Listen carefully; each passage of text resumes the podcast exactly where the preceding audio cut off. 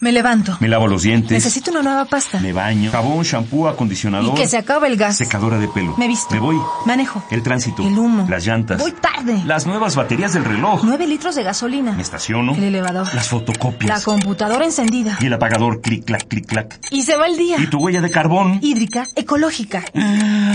No conocía la dimensión de mis pisadas. Nuestra huella en el planeta.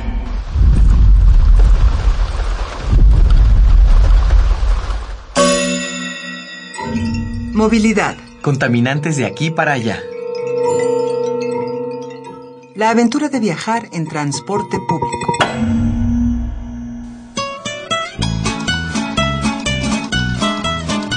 Actualmente el 77% de los mexicanos vivimos en ciudades. Somos tantos, verdaderamente tantos, que sería inconcebible que pudiéramos movernos sin la ayuda del transporte público. Cuando lo usamos contaminamos menos.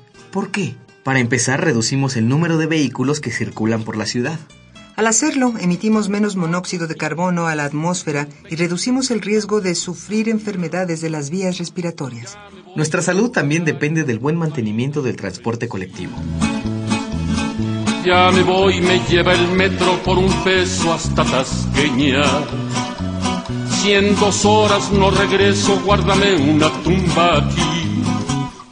¿Cuántos medios de transporte público conoces? lugares? En la Ciudad de México, Guadalajara y Monterrey podemos viajar de manera subterránea si abordamos el metro o en la superficie si nos subimos al tren ligero. Además se encuentra el tren suburbano, que corre del Estado de México al Distrito Federal. No podemos olvidarnos de los autobuses de carril confinado, conocidos como Transmilenio o Metrobús en la capital, León, Guadalajara, Monterrey y Puebla. Sin embargo, hay otras poblaciones urbanas que no tienen ninguno de estos sistemas, por lo que la única opción que tienen sus habitantes son los automóviles particulares, los autobuses, microbuses y taxis. Voy en el metro, qué grandote, rapidote, qué limpiote. Qué diferencia del camión de mi compadre Filemón que va al panteón. ¿Qué es lo que ocurre?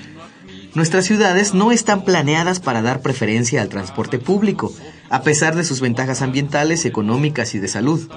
El Consejo Internacional de Transporte Limpio dice que de los 30 países que integran la OCDE, E, Organización para la Cooperación y el Desarrollo Económicos, solamente 5 no tienen políticas para mejorar el transporte.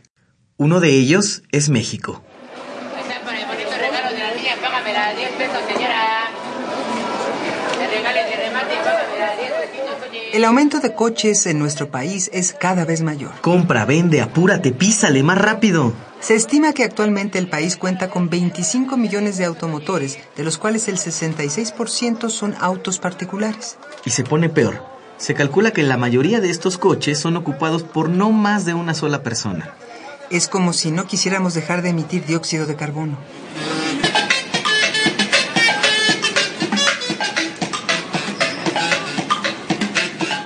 ¿Qué hacer? ¿Cómo podemos mejorar los transportes públicos para que sean mejores opciones que los vehículos particulares? Sugerencias hay muchas, generar horarios, rutas definidas, bahías de ascenso y descenso, dinámicas de respeto entre conductores y pasajeros. Lo cierto es que los cambios que se necesitan en nuestras ciudades para que el transporte público sea prioridad requieren de la participación de todos nosotros. De ti también, porque aunque tengas tu coche, vivimos en el mismo planeta. Próxima estación, Tasqueña. Ningún pasajero debe permanecer a bordo. Ecopuma te rola tres ideas para hacer la diferencia. Muévete en transporte público, es más económico y menos contaminante. Anticipa tu salida, conoce las rutas y lleva un buen libro para acompañar tu viaje. Cede el asiento a mujeres embarazadas y con niños, adultos mayores y discapacitados. Hagamos la diferencia. Ecopuma, Universidad Sustentable. Esto fue una coproducción del Puma, Programa Universitario de Medio Ambiente y Radio UNAM. Huella de carbono. Hídrica, ecológica. Huella humana. Pasos inmediatos.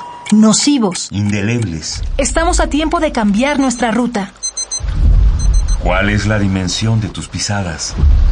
Nuestra huella en el planeta.